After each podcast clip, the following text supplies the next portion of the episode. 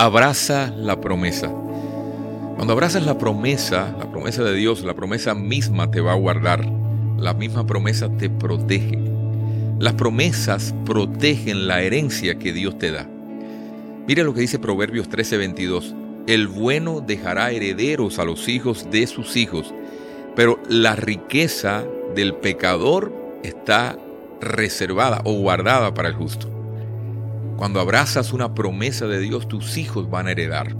Cuando tú heredas, tu familia está destinada a heredar.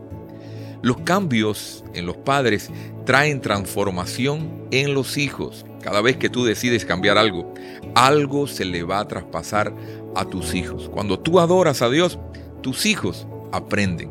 Cuando tú perdonas, tus hijos aprenden a perdonar. Cuando tú no le gritas a tu esposa, tus hijos aprenden.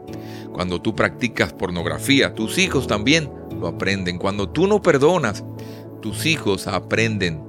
Cuando tú sirves a Dios, tus hijos también aprenden a servir a Dios. La formación de un hijo no está en la iglesia, no está en la escuela, está día a día en la casa. ¿Por qué muchos no heredan?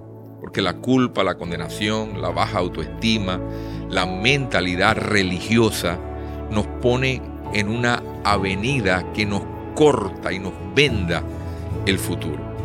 Cuando cambias tu pensamiento, cambia tu conducta. Apocalipsis 2.17 dice, el que salga victorioso le daré del maná escondido. Maná significa el pan del cielo. Revelación de la palabra. Y esta no es nueva revelación, es una revelación que siempre ha estado ahí.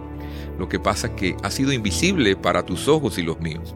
Dios nos urge a orar por el pan del cielo, el pan sobrenatural. Mire, mire esto, el tamaño del pan sobrenatural que tengas en tu casa hará que se paguen tus biles, que se sanen tus hijos, que no le entre al matrimonio la polilla. Hay una ración milagrosa de pan del cielo que todos los días usted debe orar, buscar y por consiguiente recibir, atrapar, atraer porque lo que tú cargas, tú transfieres. Lo que tú transfieres es lo que tú eres. Repita, soy lo que transfiero. Usted debe meterse con Dios hasta que haya pan sobrenatural en su vida. Las promesas de Dios se transfieren, la fe se transfiere, la obediencia se transfiere, el altar se transfiere. Si usted desea aceleración, usted necesita montarse en la ley de la transferencia. Lo que transfieres es porque ya lo cargas y lo que cargas lo cargará tu generación.